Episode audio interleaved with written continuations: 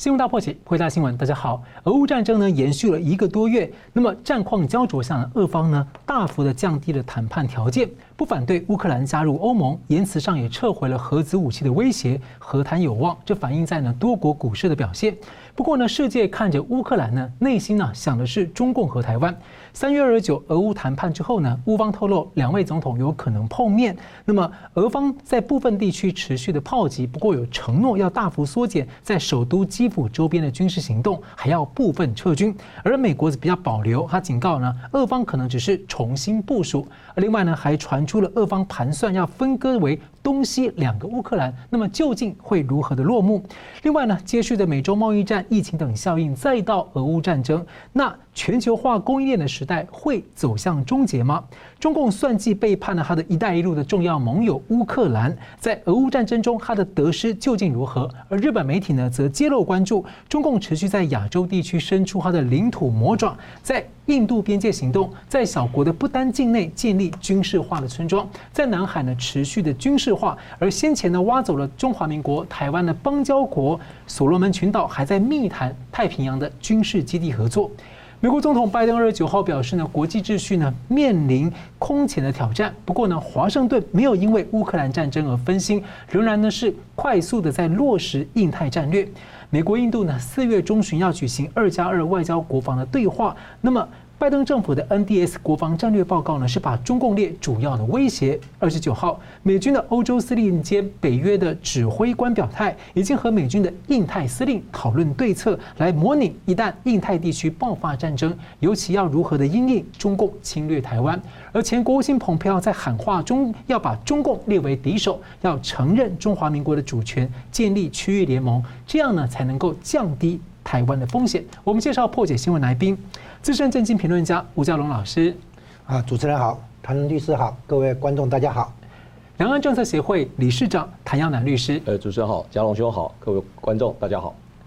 好了，俄罗斯入侵乌克兰超过一个月，战况焦灼下呢，二十九号在土耳其面对面的谈判，而首要的任务是要达成个停火协议。那究竟会如何的收场？那德国的媒体《明镜》啊提出了六种可能性，例如像是俄罗斯人起来推翻普丁下台，或者俄罗斯的特工发动政变，或中共介入，或者呢冲突扩大，长期消耗战。甚至是乌克兰分裂并中立化这六种可能，所以两位怎么看？先请教谭律师哦，您怎么看说这一个新的和谈，然后这个局势哦，认为有可能走向哪个方向落幕？好，呃，现在这个战事到目前为止已经刚满五周，哈，五周。当然，除了很多人的意料之外，但是这个战争有好几波不同的面向。一开始的时候，当然普京希望迅速的好拿下这个基辅，那么希望能够。扶植一个傀儡政权，把泽连斯基政府啊，那么驱逐，那么借由一个亲俄的一个乌克兰的势力呢，能够达成阻止北约东扩，那么并且造成既定事事实。那么这个背后，当然很多人说普丁他有个历史感，那么这个历史感已经不是只有说俄国跟乌克兰之间回复到旧苏联时期，说我们是一国的，可是这个历史感更有可能是回复到他所谓的大斯拉夫民族的荣光。这样的一个所谓的历史神圣使命跟任务，所以他这样的一个想法，在希望快速的能够这个兵临城下拿下乌克兰的时候呢，显然在接下来受到了很大的挫折。乌克兰的民心士气远远超过这个俄国的想象，西方国家对于乌克兰的支援，那么以及乌克兰保家卫国的决心。打到现在已经满了五周，现在看起来出现一个起码在军事上、战事上的一个僵局的状态，停火协议或者是和平协议的谈判实时在进行，一直在战争跟谈判之间交错的进行状态当中。最新一轮传出来，在土耳其的第二轮谈判里面，似乎有一些进展。可是我们仔细检视一下，是什么样的进展啊？那现在传出来，甚至在谈判之前就提到的东西，包括说这个人道的走廊持续，那么部分的停火或者是暂时的止战，那么起码在这个呃呃这个基辅周边。那么第三个就是说，再谈到说这个是不是有可能中立化啊？还有就是这个。虽然不加入北约，但是跟各个国家签订安全保障协议，等等等的这些事情。但是大家看得出来啊，就是说泽伦斯基把立场摆得也很高。对，譬如说，他说，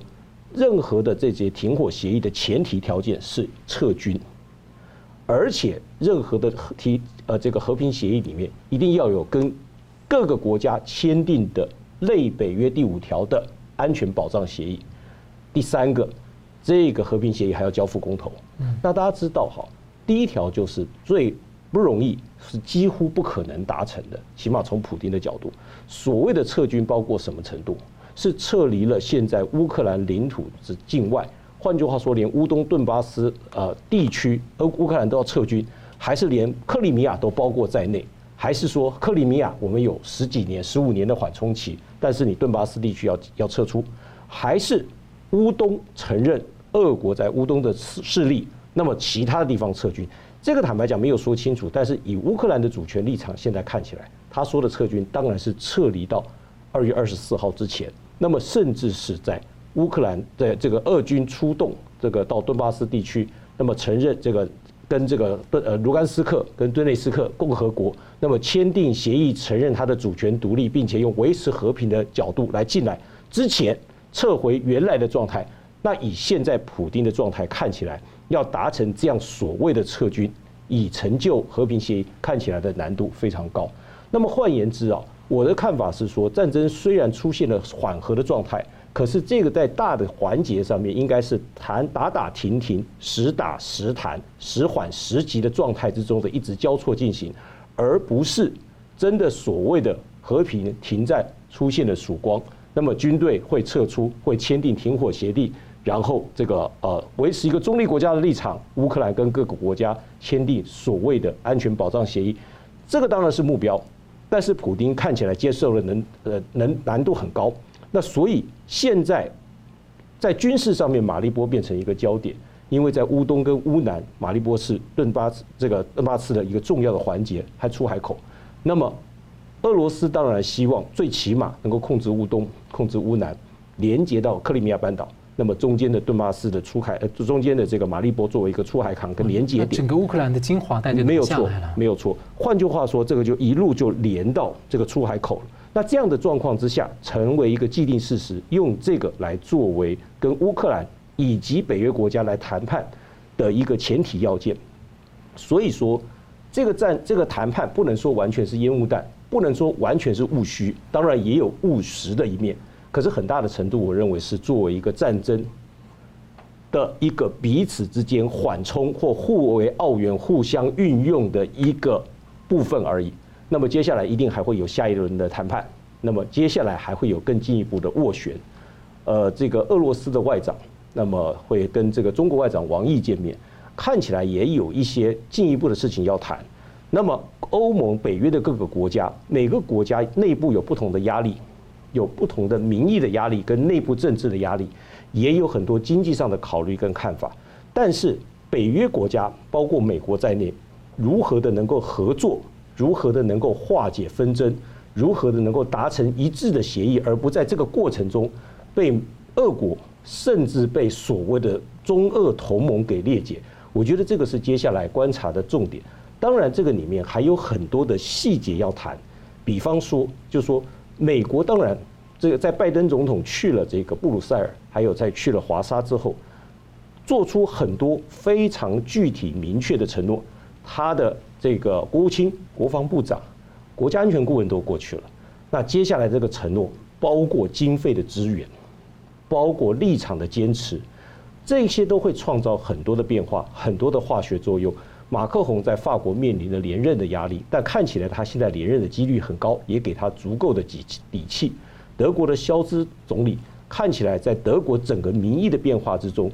对于这件事情的立场也转趋比原来再更强一点点。当然，泽伦斯基跟西方元首之间的关系也在持续的变化当中。总而言之，我认为这一场战争看起来，很多人是乐观的预期说四月、五月有止战停火或结束的迹象。而我的看法是，很不幸的是，我认为非常大的几率上面，真正要完全的结束这场战争，可能还要很久很久以后。嗯，江老大哥怎么看？哎，这一场战争啊，乌克兰被侵略的这个战争，我们要看未来的发展，要去先谈一下它起起头源头在哪里，是俄国提出来的诉求。其实我把它们形容为要求一个安全边界跟缓冲区。好，最首先呢就是乌克兰不要加入北约，再来呢以原来的东欧国家后来加入北约的哈，包括匈波兰啊、呃匈牙利啊、斯洛伐克、罗马尼亚这些，还有波罗的海三小国，这个乌克兰西边这些北约国家，好，北约不要在这边做军事部署，那就相当于缓冲区的概念。所以呢，根据这个的话，那么我说这个谈判，俄国与乌克兰的谈判是找错了谈判对象。他应该谈的是跟北约谈，他的诉求是这个经营欧洲哈，在在欧洲经营出一个安全边界跟缓冲区，但谈的对象是北约，更是美国为首的这个北约，不是乌克兰。乌克兰最多说好，我不申请北约行了吧？不过看起来俄罗斯在这方面的立场有往后退啊。哦不，那那个等一下再再来说明，就说这个事情的本质不是俄国跟乌克兰谈得出来，就说从俄国的立场来来讲，他的需求，他的安全需求，我们讲地缘政治的安全需求。我补补一句哈，现在有人说这个地缘政治的安全需求也是个假议题，因为北约没有要对乌对俄国有什么侵略，北约也没有要接受，还没有接受乌克兰当会员国嘛哈，所以俄国所讲的那个安全问题就是一个假议题，有人这么说了哈，我们先按下不表。我是说，就俄国所提的这个议题的话，他要谈的对象是北约，而且这个是这个这个诉求合理，但是不能用军事行动。用那个特特别军事行动，用战争的那个方式来达成，这完全适得其反。你现在证明你俄国就是个威胁嘛？北约当然要对付你那个反击嘛，哈，一定要这些变成。你本来是希望在欧洲经营出一个安，呃，互不侵犯，啊，一个安全保障的一个条约或协议，具有正式的法律文件效力的。就你俄国本来的意思是这个意思嘛？结果你现在搞成侵略以后，整个都反过来。那谈判的话，你找乌克兰谈的话，不足以解决你俄国本身的那个问题嘛？你你的这个需求嘛，你没有办法跟乌克兰谈，因为北约到底跟你什么态度，你还是要跟北约谈。好，这是第一个。那第二个，谈判要不要设前提？比如说谈判你要撤撤军了再来谈，还是说不用撤军，就是现在就来谈？谈判有没有前提？这当然是技术问题啊，一个一个实际上谈判的一个技术问题。那所以，可是根本的问题在于说，俄国的诉求，它的利益。不是靠跟乌克兰去谈能够解决嘛？啊，他还是得，就算谈完了，他还是要回来跟北约谈，跟美国谈嘛？啊，这是第一点。那第二点，这个接下来谈判这个谈判的问题，后来讲，我们现在问说那个收场啊，展望。那这个谈判的话呢，通常哈，这个不会有具体结果，而是出现所谓谈谈打打打打谈谈的重要原因，是因为双方都还保有战斗力。如果双方之一的主力部队被消灭，好，没有办法拿出战斗力的话，那可能就真的要谈哈，看看怎么怎么安排，怎么善后。现在的话，俄国严格讲来，它还有战斗力。乌克兰的战斗力，你根本还没有看到它的主力部队，它的那个整个主力部队哈碎片化，化成小分队、小部队，然后拿到情报以后，拿到那个什么标枪飞弹、刺针飞弹，然后就对俄国的那个一些军事队伍做出攻击，叫做精准打击。你现在根本没有看到乌克兰的那个正规部队啊，那在这种情况下的话，那个只要诶只要主力部队没有被消灭，战斗力还在的话，理论上不会真的谈判，就是说谈谈判变成说表示我有和谈和平的诚意，如此而已啊，然后中间会有一些条件，对方不能接受啊，再谈下一轮，再谈下一轮，这样就是会一直谈下去。如果有一方战斗力整个消失了啊，没有办法了，那他这真的就不得不来谈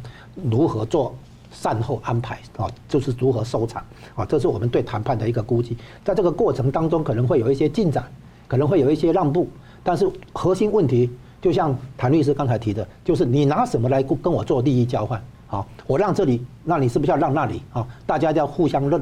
那个做利益交换。所以，普丁如果打下一些成果，包括比如说打下基辅，或者或者那个驱逐了那个泽伦斯基。啊，成立新的政府什么的，然后他可以拿这个来交换。哦，你如果你要我让的话，那我要求你让其他地方，对不对？我让这里，你让那里，大家来交易嘛，啊，达成那个协议是这样。那现在俄罗斯没有东西嘛，他没有拿下基辅嘛，甚至也没有。这个大城市也没有真的拿下嘛，而且还被乌军反攻嘛，所以现在看起来，坦白讲，俄国这边的本钱不多，只能说威胁说，你这你如果不跟我啊这个谈成的话，说不定我后头还有大杀招、大杀器，什么核子武器了、生化武器了拿出来用，那现在只能这样子给人家一种威胁啊，这种感觉。那么可能的收场啊是这样，因为从美这一场战争，我把它形容为美国跟俄国在乌克兰打架。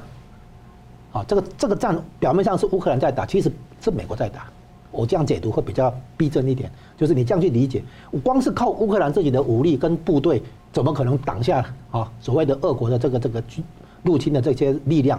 这比如说美国提供情报、提供通讯、提供资金、提供那个武器，还有呢志愿兵、退役的那个军事人员等等，哦，还有提供这个训练等等，所以你会看到乌克兰的那个抵抗力背后有美国的影子嘛？啊，那我们就要问美国的要求会是什么？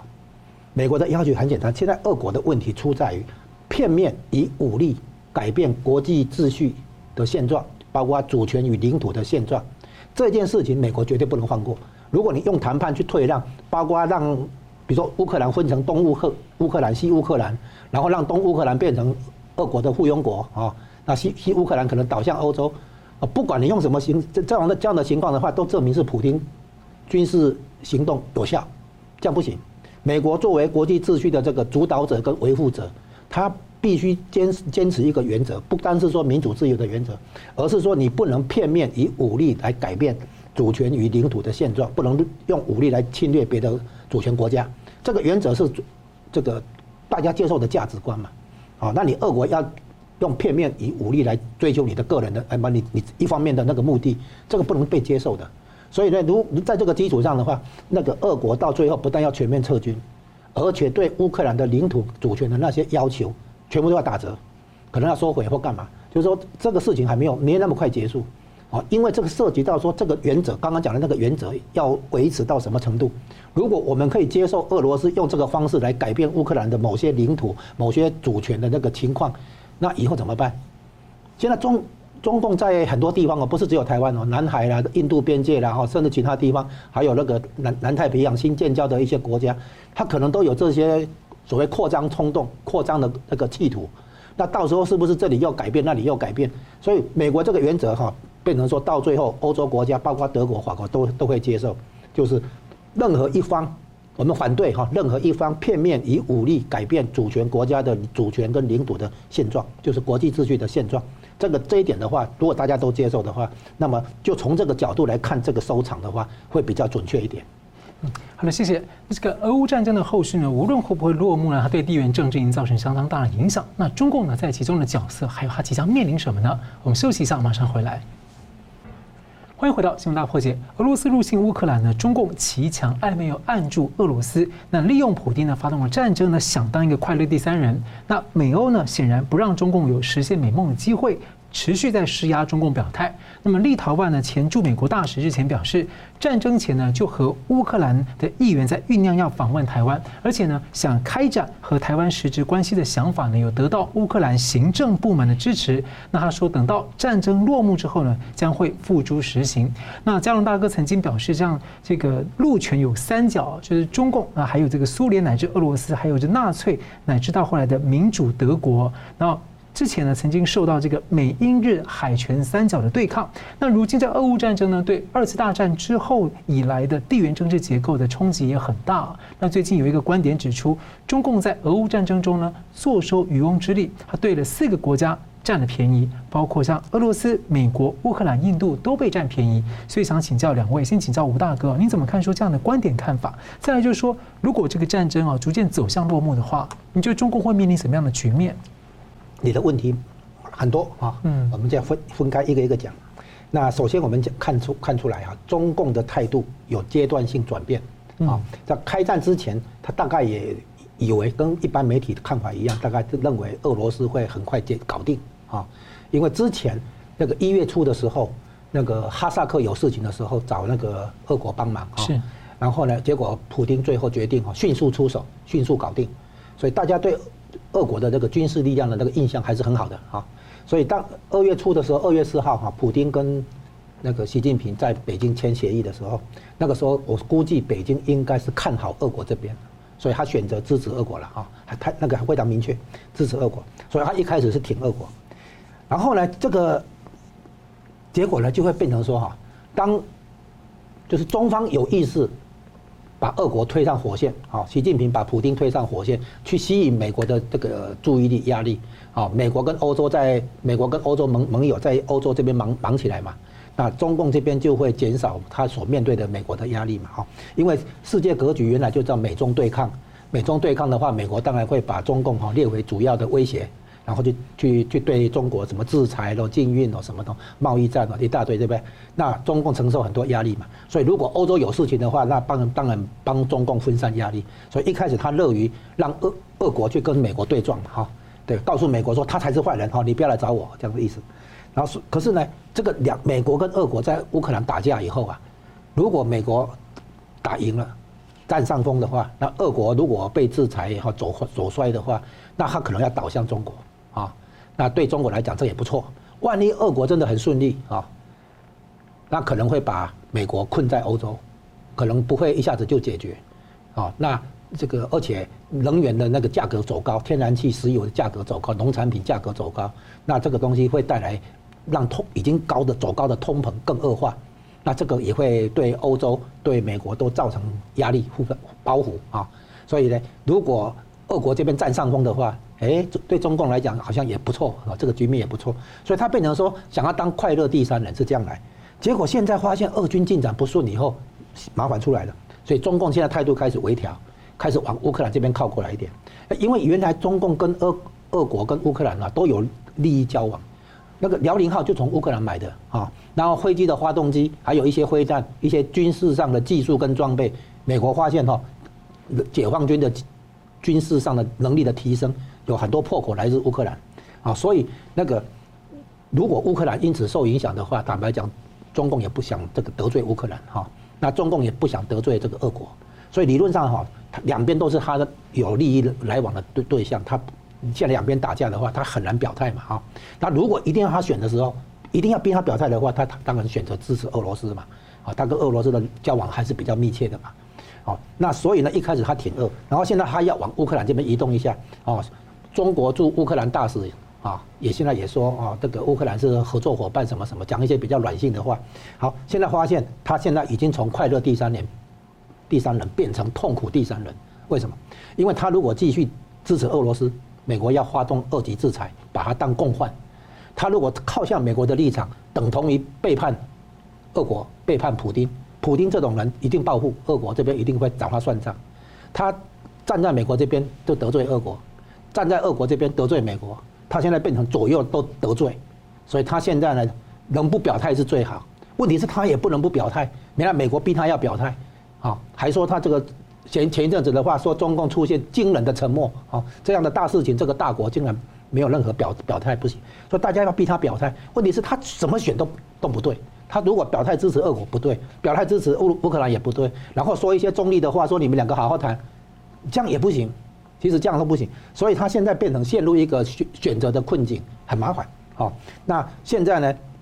这个我们再进一步看到哈，在这个变化，乌克兰战争带来的变化里面，哈，你刚才提到的那个，我再解释一下，就是原来的地缘政治哈，有一个陆权的铁三角，在中国的话，在亚洲的话，陆权大国是中国，在欧洲的话，陆权大国是德国，那中间有一个欧亚大核心大陆的俄国。这叫中俄德这三个叫陆权铁三角。那海权的部分呢？毫无疑问，美国是海权国家，欧洲的英国是海权国家，亚洲的日本是海权国家。所以美国、英国、日本这是海权的铁三角。那这两个铁三角如果对撞的话，会在哪里呢？一开始的话，因为中共一直宣称台湾是他的嘛，哈，所以我我们我本来以为对撞点会在台湾南海这里嘛，结果没想到是乌克兰。那乌克兰出来以后。出现一个很大的转变，也是二战以来地缘政治一个很大的转变，就出现在德国。因为德国过去五十年来，从两德统一之前就已经在推动了一个政策，叫做东进政策，就是德国跟俄国保持苏联到俄国保持良好关系啊。那之前你可以说他为了两德统一能够得到苏联的这个支持，对不对？放放手了。后来呢，两德统一以后，他还是跟俄国有良好的关系嘛，哈，保持善意。那可是这一次一开始的时候哈。那个德国还不不是那么那么站在美国这边的感觉上，哦，那本来这个金融制裁的话，德国好像还有意见，结果两天后开战两天后，德国迅速同意了，就是说可以金融制裁，而且德国在一开头的时候，大家只是说，哎，他只是说要捐那个五千顶头盔钢盔啊，哈，然后没有没有捐这个帮忙提供那个武器。现在德国都改了，哦，德国这个会弹也提供一千套啊，哦，其他的那个援助都都改了，就是很鲜明的站在美国这边的，这是一个很大的转变，德国的转变。我解释一下哈，就是说陆权国家跟海权国家这一次的对撞里面，德国这个选择跳出这个陆权的这个三铁三角来跟美国站队啊，有一个重要的区别点，就是中国跟俄国是属于专制独裁政体，那专制独裁政体在经济发展之后。他因为权力分配不平均，很多经济的力量成果果实会被权贵阶级、既得利益阶级掌权的人拿去，结果这些掌权的人就开始秀肌肉，有对外扩张的这个冲动，或者对内要巩固个人的权位，啊，争取连任。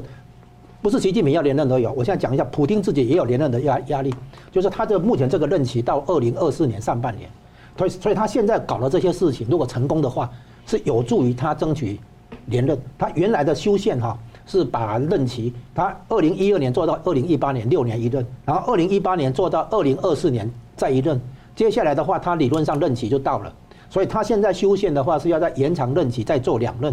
做到二零三六年，从二零二四到二零三零，二零三零再到二零三六，他在这这个修宪案呢已经通已经成立，但是还要公投，结果公投没有办，因为疫情的爆发就是。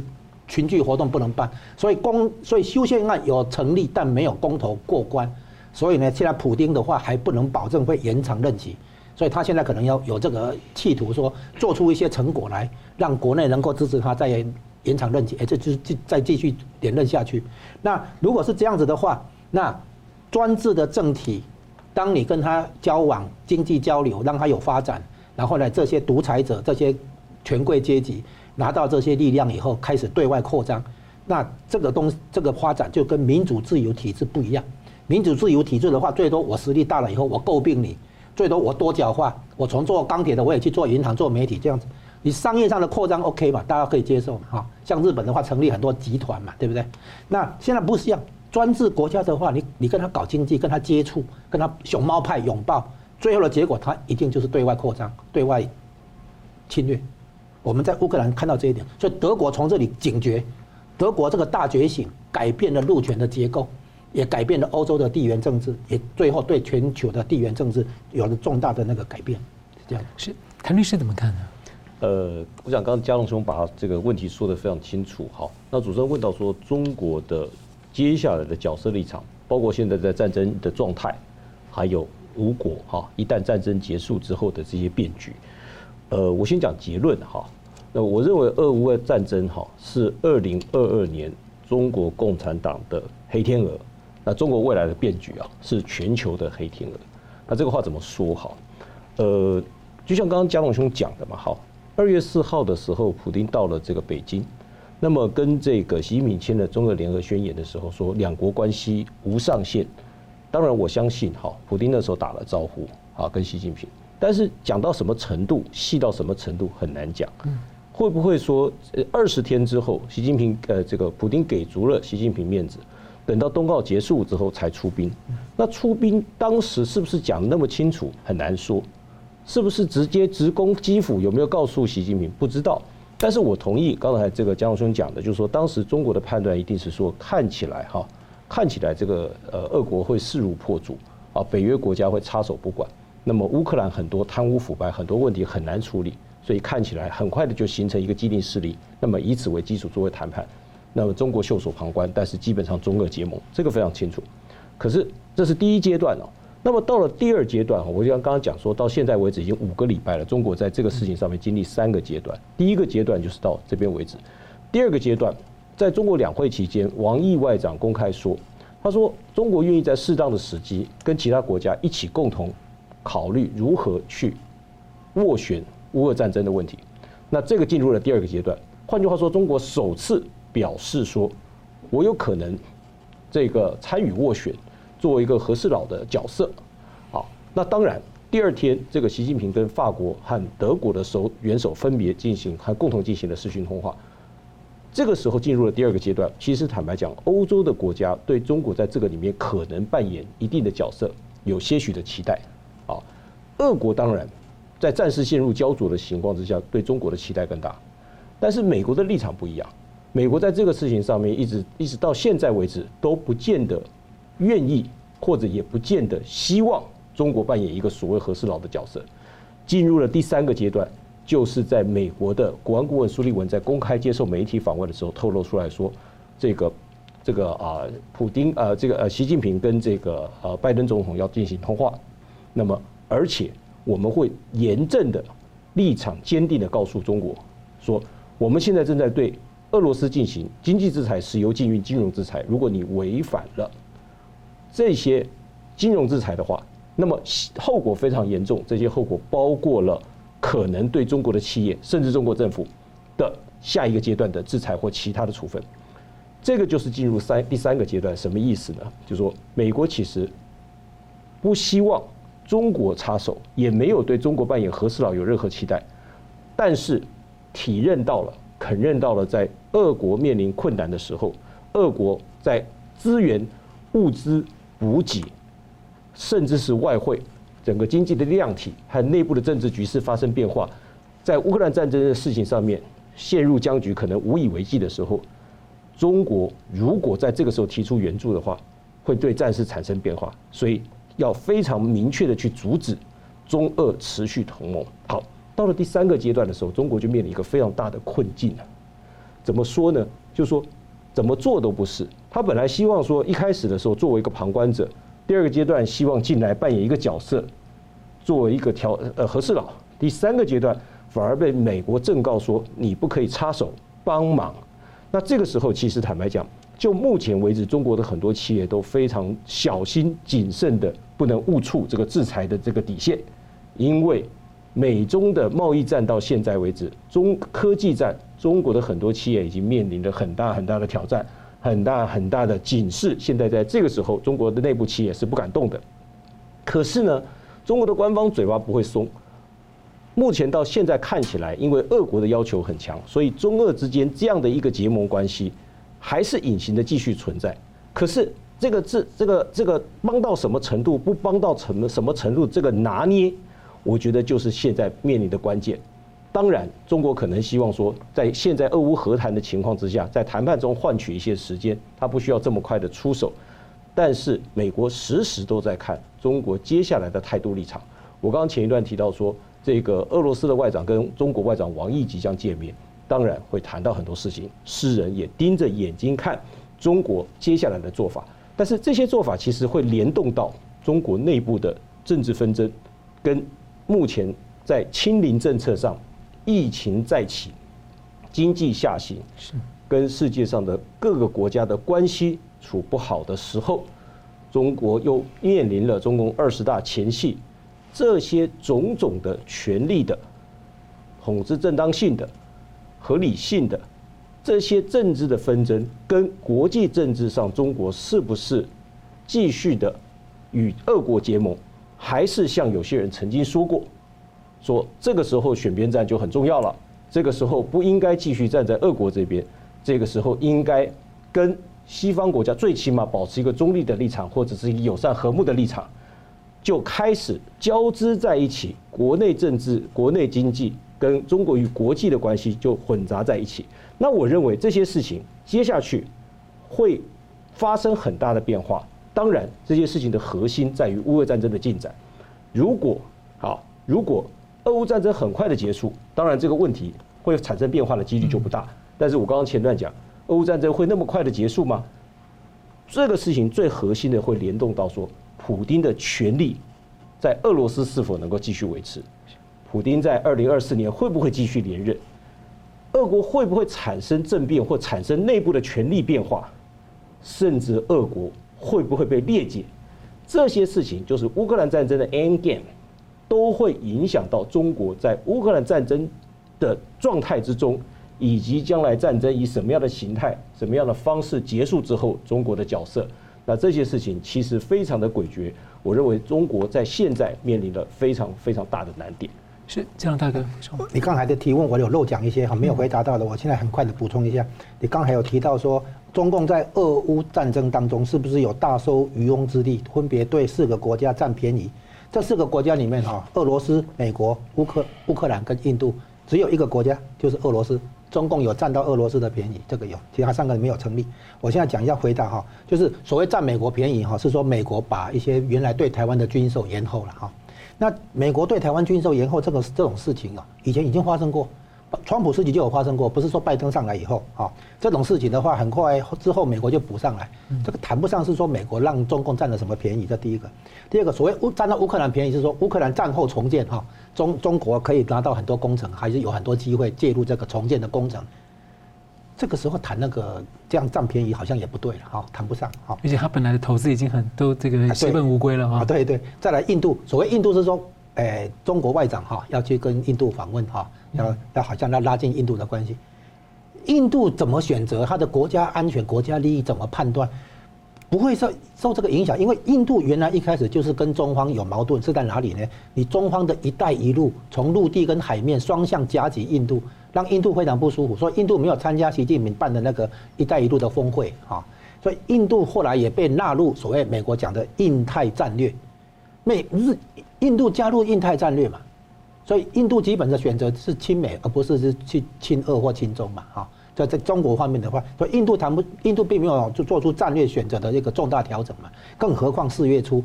印度跟美国，美国就要来找印度做二加二的那个会谈了，国防部长跟那个外交部长要来会谈，美国也注意到印度的这个态度，要赶快把印度稳住拉拉过来。哦，不要忘记，印度是美国的那个四方安全对话里面的其中一一员嘛，哈，他基本上跟美国这边比较亲嘛。啊，那所以谈不上对印度占什么便宜，真正有占便宜的是俄罗斯。就俄罗斯被打了以后，可能有需要中共帮忙，啊，这这个地方可能会占便宜。那结结论就是哈，中共这个当初的呃现在的这个战战略哈，就是如何不跟西方国家的关系闹翻的情况下，啊，然后暗中去支持俄罗斯，因为俄罗斯崩溃了，其实对中共也不好，他想把它撑住。那如果长期消耗的话，中共也没在怕。好，我之前提过，那。俄国如果走衰的话，那中共还说不定真的成为社会主义阵营的老大哥。就我上次提过，所以呢，对中方来讲，他不乐见俄国垮台，但也不见俄国真的大获全胜啊。他如果僵持拖下去的话，说不定也对中方有利。哦，他真的占便宜的是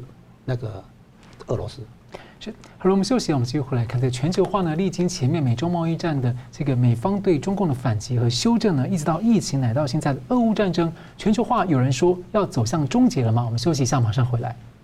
欢迎回到新闻大破解。俄罗斯入侵乌克兰呢，冲击了国际秩序，改写了国际的格局。再加上先前的美洲贸易战，还有中共红色供应链的问题，还有疫情的冲击啊，这个全球化和全球经济在人们的理解呢，已经出现了相当的变化。那全球最大的资产管理公司贝莱德呢的执行长芬克日前在写给股东的一封信里面表示，俄罗斯入侵乌克兰已经终结了过去三十年所经历的全球化。那理由是，企业和政府将会更广泛的检视对其他国家的依赖现象。那这可能导致呢，企业会更快速的撤离部分国家，更多的放在本国境内或者境外，也就是供应链的短链化。那么，连德国政府也在公开反省，能源是过度的依赖俄罗斯，要做些调整了。那其实近几年呢，各国在反思全球化呢是否被成了中共版本的全球化，特别是中共并没有实现对 WTO 的承诺，十多年来，所以两位怎么看？我们先请教谭律师哦，这个全球化将被终结了吗？这样的观点您怎么评论？呃，全球化是一个很大的问题啊。那这个主持人刚刚提到贝莱德的这个执行长在提到这个事情，我想他提这个俄乌战争是不是终结全球化？哈。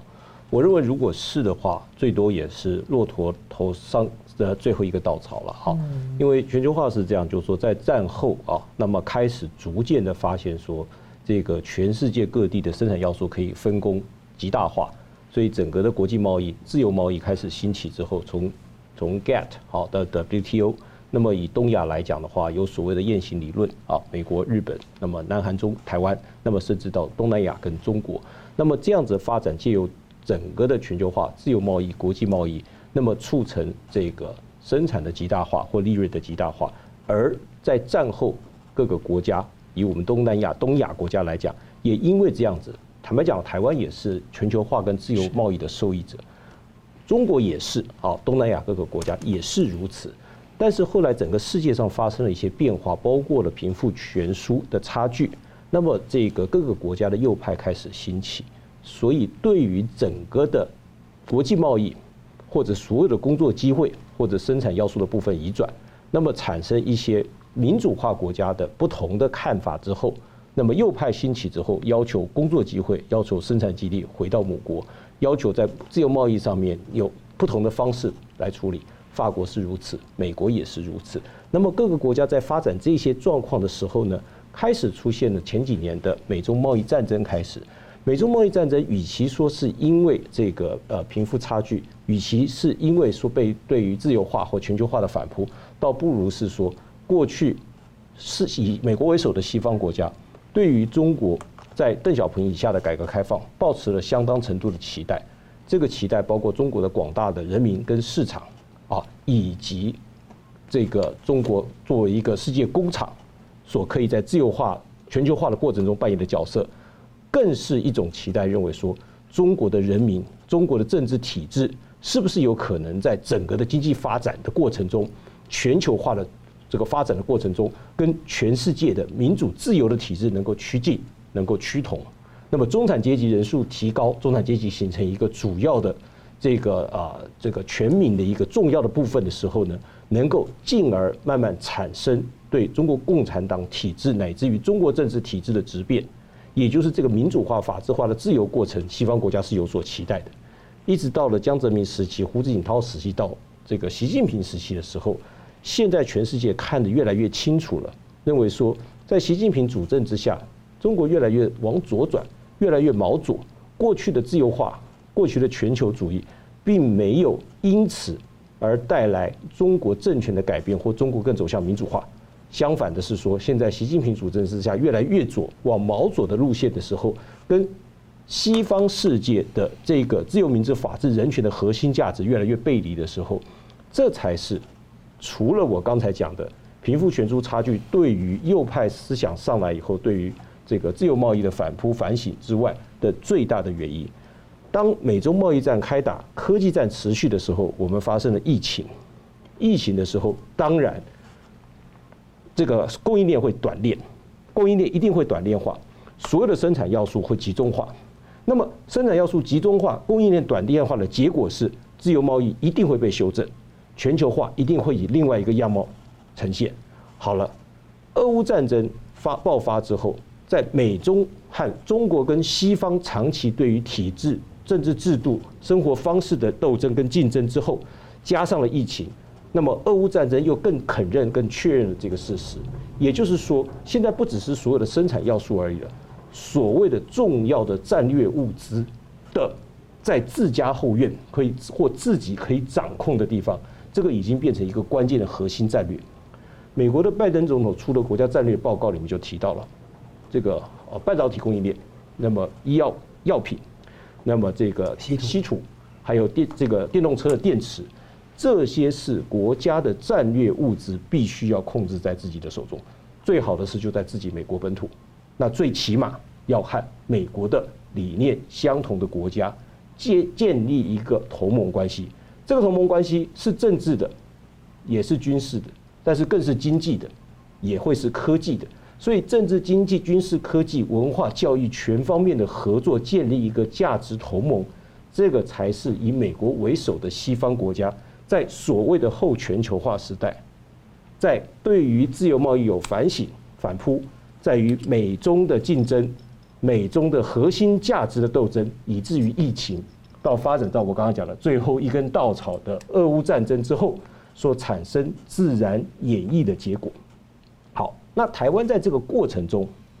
扮演什么角色？我刚刚讲了，台湾过去几十年来是全球化跟自由贸易的受益者。那现在如果全球化被会被修正，或者说全球化的终结，我不认为完全是终结，但是这个终结的意思大概是说跟过去就完全不一样了。就大角度的修正这个概念的时候，那台湾是不是受害呢？我们要在这边非常清楚的讲，哈，就是说。台湾的战略要非常非常的清楚。过去我们是全球化的受益者的时候，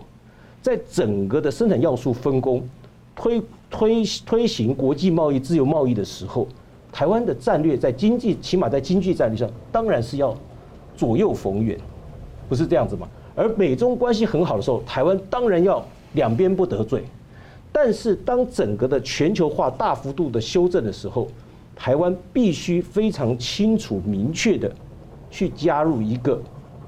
自由民主、人权、法治为核心价值理念相同的整个的一个供应链体系。那在这个供应链体系里面，求得生存的保障跟安全的最大保障，这个才是我讲的。全球化面临重大修正的时候，俄乌战争作为最后一根稻草，台湾不管就理念、意识形态上，还是生存、安全、发展跟经济价值上，所处到非常清楚的战略目标。那么，美国现在发展的整个战略方向，我们是密切的注意，也跟美国密切的合作，其实核心的。理由也是在这边，所以看到美呃台湾的半导体现在到美国设厂，到日本市场，然后到欧洲的话就到一个中东欧的新欧洲部分去建立一个新的供应链。那同样问题也请教那个嘉荣大哥怎么看呢？关于全球化是不是面临终点哈？他这个提法坦白讲是不正确，是全球化要面临修正啊。那什么意思呢？全球化以后会在市场经济国家之间来做全球化，因为我们这一波全球化里面啊，一个重点是把中国吸纳进来。那中国是专制独裁的国家啊，这个它的政治体制的确是跟外面不一样。那以世界贸易组织为例的话，世界贸易组织是市场经济体的国际组织。是。当初中共要加入的时候呢，在二零零一年年底加入的时候是经过谈判的，然后它不具备市场经济体的认证，所以呢，这个要做结构性改变，他也承诺要做结构性改变，然后呢，这个需要时间啊，他以发展中国家地位来加入。需要做结构性改变，转型成市场经济，然后呢，世界贸易组织给他谈好了十五年的时间。那二零零一年加十五年，就是二零一六年年底到期。然后二零一六年年底发生了一件事，就是川普当选美国总统啊。那现在我们看出来，这个全球化在中共加进来之后啊，这几年的当中的确受到很大的那个冲击改变。那现在的对全球化的质疑，其实归根结底就是中共。出现以后带来的问题，我把它称为全球化后遗症啊，全球化产生了后遗症，所以它现在要收缩，要重整，我把它称为修正，就是说，你要市你要取得市场经济体的认证，你才能够加入这个所谓全球化这个大家庭啊，在左或者说你加入国际资本主义体系啊，你要是市场经济，那你现在还还是一样，现在哈没有得到美国认证，也没有得到欧洲认证，就是中共的那个。诶，中国经济本身没有得到被认可为市场经济，那因为它里面有不公平贸易行为、不公平竞争行为，啊，比较大的的话，比如说窃取智慧财产权的问题，啊，强迫性技术转让的问题，叫做以市场换技术，你要进到我中国市场的话，你要把技术提提供出来，啊，然后呢，国家补贴无所不在，几乎很多地方都是国家补贴，那这个是不公平。竞争不公平贸易行为啊，然后呢，再来那个市场进入障碍，有很多的审批监管哈，很多的行政介入啊，它并不是像别人国家哈，市场比较开放啊，比较自由。最后呢，还有那个汇率的干预啊，那这些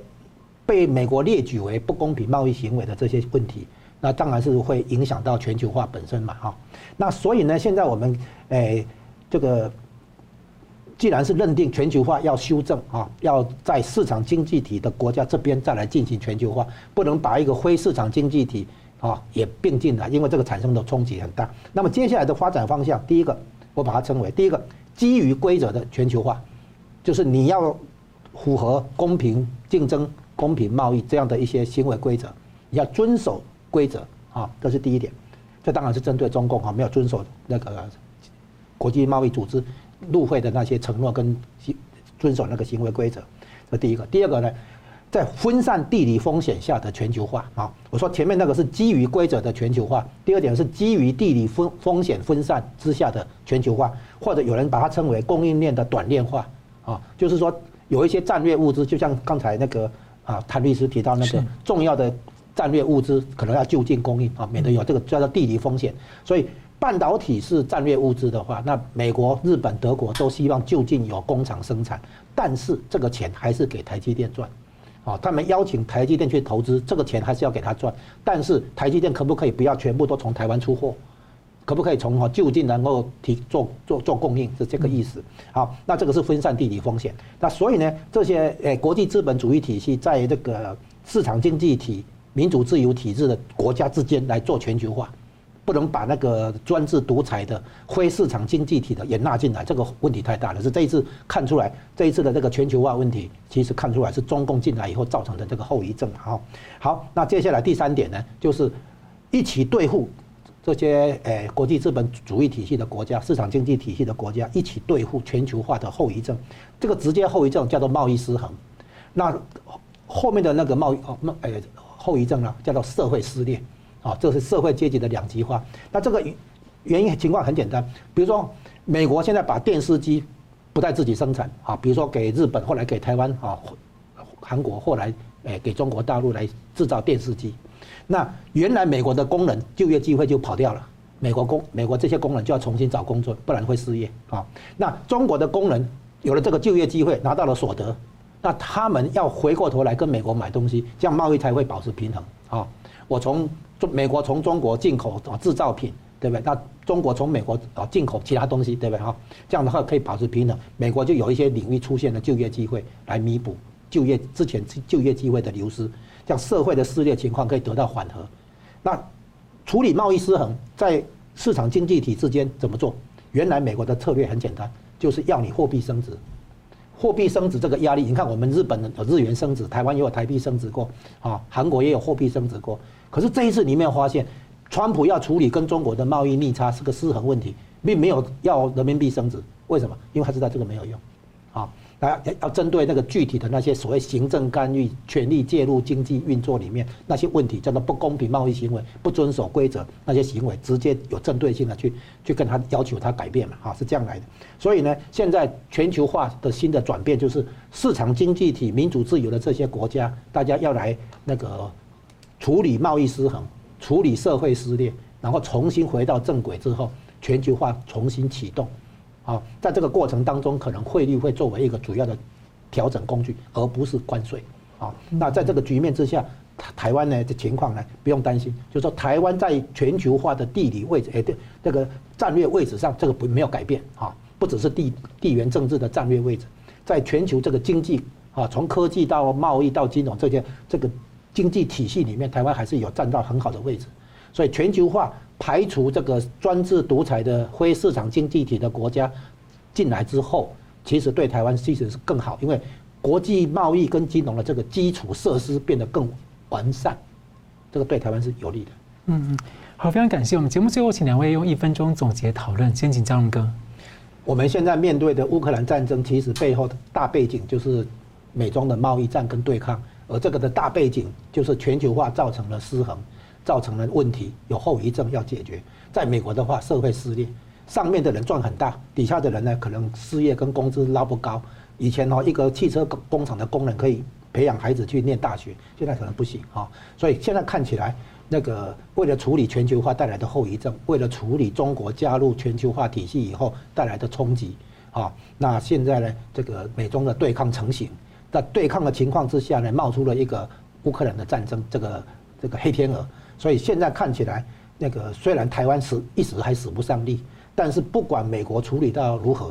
将来台湾对美国的这个主导的这个体系，这个国际行为规则，还是可以起到一个示范的作用。因为台湾是遵守行为规则的，嗯，好，那么台湾是愿意做贡献的，而且台湾也没有对外有扩张冲动、侵略的野心。所以我估计，将来事情尘埃落定以后。在美国所主导的最新的国际秩序的话，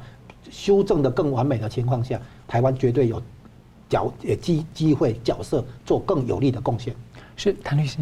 哦，呃，这个二零二二年在这个过去两年之内，哈，这个疫情延宕到了年今年年初的时候，因为 Omicron 趋缓了以后，看起来变成这个流感化了之后。原本世人认为说，呃，二零二二年开始能够恢复相对正常的生活，但是呢，远在天边的乌克兰的战争，其实出了大家的意料之外。现在看起来，有人说这可能是第二次冷战，啊，当然也有人说是第三次世界大战的开始。但是不论如何，乌克兰战争所产生的影响，绝对不是只有在欧亚大陆，绝对不是只有在乌克兰、俄国或者是欧陆地区。北约不但没有被裂解，看起来经过这一役之后，北约会更进一步的强化。美国对北约的承诺、经费的支持、各种各样的这个紧密的结合，看起来也会进一步强化。在印太地区，所谓的类北约，但是不同形式的组织的这样的美日印澳或 AUKUS，看起来不管在战略上、在地缘政治上或军事上，都会进一步的进行、进一步的进展。当然，我们现在很难很精准的做出俄乌战争最后的结果以及俄国的走向。很大的原因是在于说，普丁实际上是什么样的一个人？他会把俄国和这场战争带领到什么样的地方？其实就连克里姆林宫的很多人都很难做精准的判断。但是接下来，我认为半年是关键期。这三个月到半年，俄国的内部政治形势的发展。俄乌战争的状况以及所产生的结果和中国在这里面的角色，绝对是二零二二年以及之后最大最大的发展的一些变化。我们要密切观察事态的发展。是，好，我们非常感谢两位来宾精辟的分析，感谢观众朋友的参与。新闻大破解，我们每周三五再见。如果您喜欢我们的节目呢，请留言、按赞、订阅、分享，并开启小铃铛。那么，感谢各位呢长期对我们的支持。新闻大破解团队呢将持续为您制作更优质的节目。